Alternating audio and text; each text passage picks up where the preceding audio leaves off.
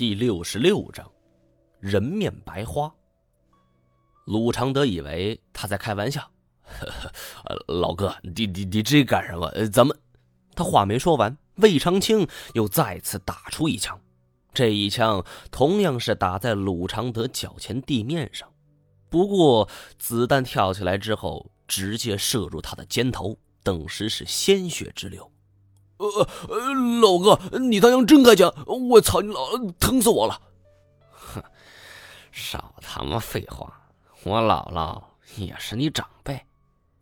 我心中暗自骂道：“这魏长青不愧是个亡命徒啊！为达目的不择手段，竟然连自家亲戚都能下得去手。他受伤了，我们也不能不理。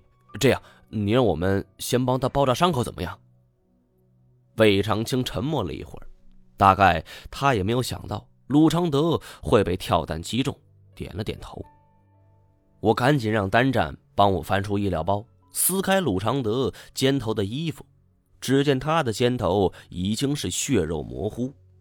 最麻烦的是，跳弹已经是强弩之末，这弹头是深入肌里，如果不尽快取出，流血化脓是小事。搞不好伤口感染会得破伤风呢。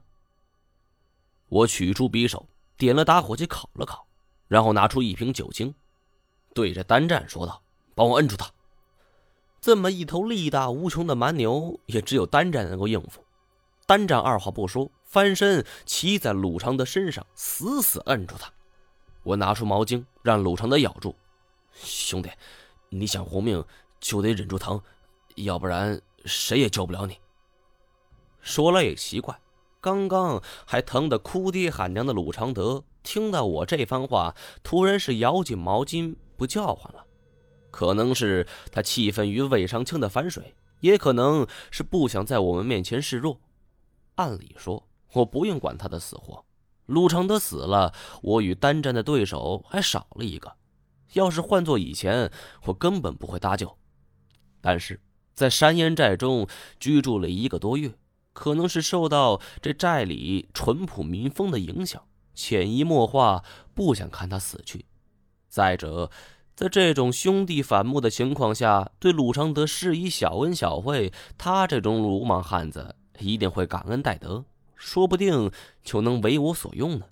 他跟我们一起对付魏长青，总比我和丹震两人要好的许多。看到我们忙前忙后，魏长青是冷笑一声：“哼，张一忙，别他妈以为你对老二好，老二就感激你。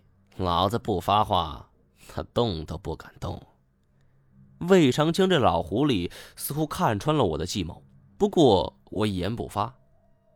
消过毒的匕首割开了鲁常德肩部的伤口，疼得他从喉咙里是发出了一声嘶吼。尽管是咬着一条毛巾，但是仍能听出很大的动静。这一声嘶吼，似乎将嗓子都快给喊破了。以前我们在外狩猎的时候，也发生过误伤同伴的事情。那时候，我跟一个随队的医生学过简单取弹，让他咬住毛巾，也是为了避免剧痛之下他咬断自己的舌头。十几分钟过后。我取出子弹，然后帮鲁常德开始缝合伤口。这还是我第一次帮别人取子弹呢，过度紧张加上如释重负，令我气喘如牛，出了一整身的汗。我坐在一边，洗干净了手上的血水，然后捡起那枚子弹，左右端详。点二二的口径，力气小，难怪射不穿呢。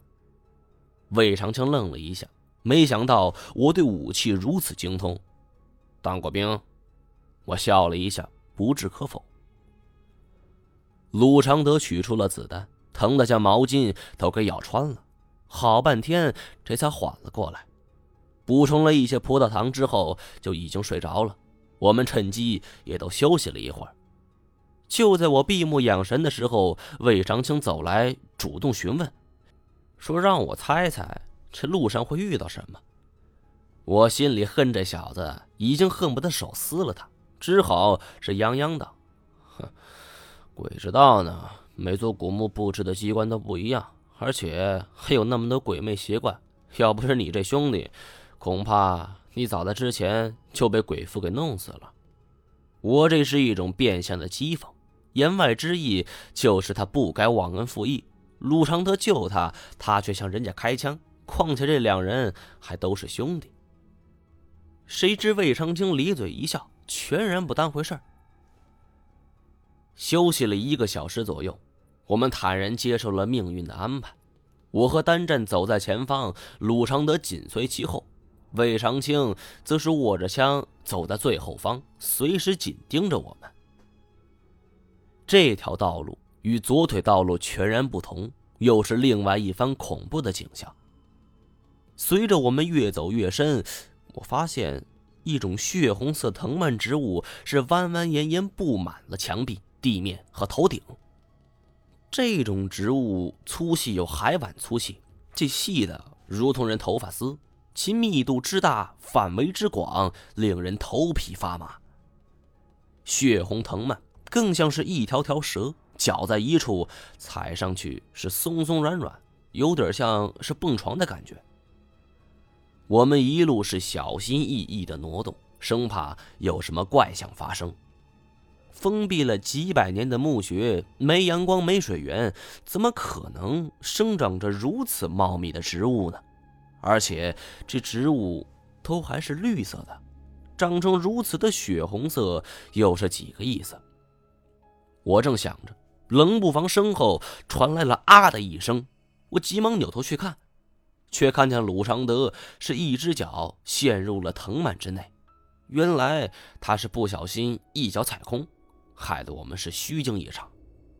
不过大家如此紧张，也说明当前看似风平浪静，实则暗流汹涌。因为他受了伤，所以很吃力的拽上腿来。我们定了定神，准备接着往前走。呃，你们看。鲁长德又叫了一声，我们回头再看，只见他的鞋带之上带上了一朵白花。鲁长德顺手取下，只见白花花瓣十分的异常，阴阴柔柔，竟然和我们之前在墙上见的浮雕是如出一辙。好奇之下，鲁长德对着花瓣是吹了一口气儿，随着花瓣飘开，露出了里边的花蕊。果不其然，花蕊是一张孩童的脸，肌肤粉嫩，吹弹可破，正咧着嘴冲着鲁长德笑，一眼望去，竟然跟真的小孩一模一样。我们四人看的都是心头一惊啊！鲁长德更是大叫一声，扬手就将白花甩了出去。